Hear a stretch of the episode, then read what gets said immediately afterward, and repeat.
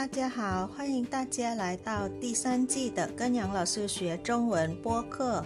我是杨丽群。这季的中文课是专门为初级和中级学习汉语的听众朋友们设计的。初级课程是每周六更新一次，而中级课程是每周日更新一次。Hi everyone, welcome you all to the third season of Study Chinese with Teacher Yang podcast. I'm Yang Li Qun.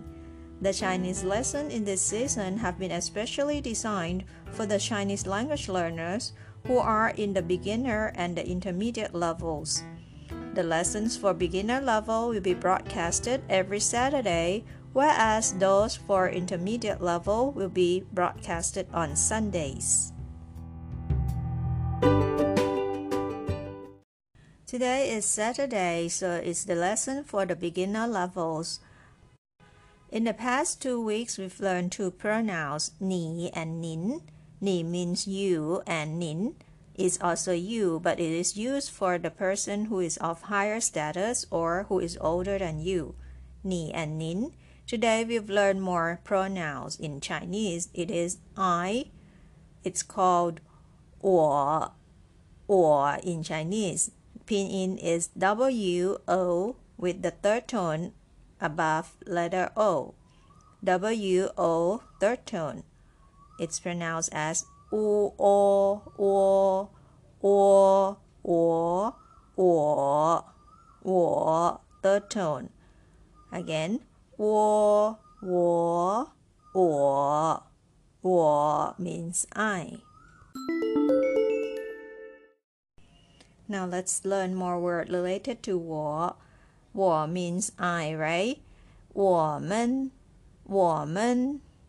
You remember 你们? Last time we learned 你 and 你们. 你 is you, but if you add the word 们 to it, 你们 becomes you in plural. The same as 我.我 means I. 我们. Can you guess what it means? It is we. 我们 means we. Now let's have a look at the next word. 我的,我的. You add the word the to the word 我, it shows the possessive form of the word 我. So 我的 means my. 我 is I. 我的 my. Next word 我们的.我们 means we, right? You add the word the to it. It shows possessive form as well. 我们的 means our. 我们的 our. Last but not least, it is a sentence. I'll give you a verb that all of you will like it. The sentence is 我爱你.我爱你. We've learned the word 我. It means I, right? and the word 你 means you. The verb in between um, 我 and 你 is I.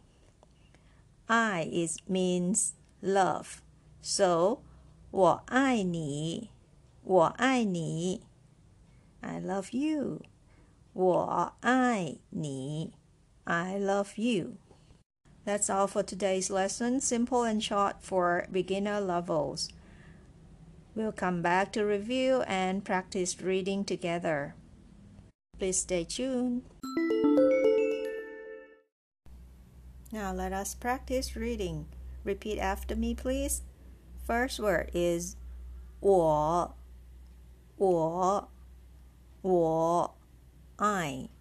Second one, 我们,我们,我们, we.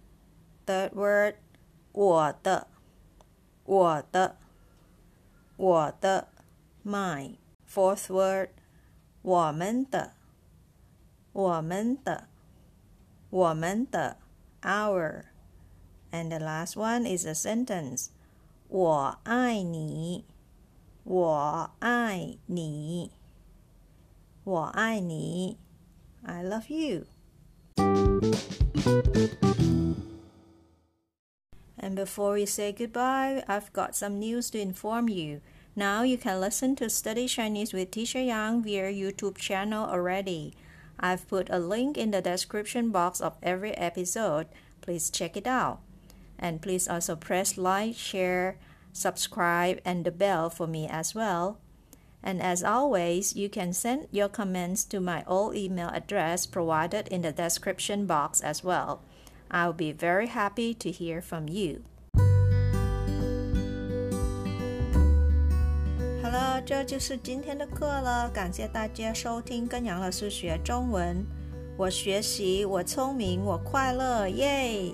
I study, I'm smart, I'm happy, yay! Thank you for listening. See you all next time. Bye. 下次再见。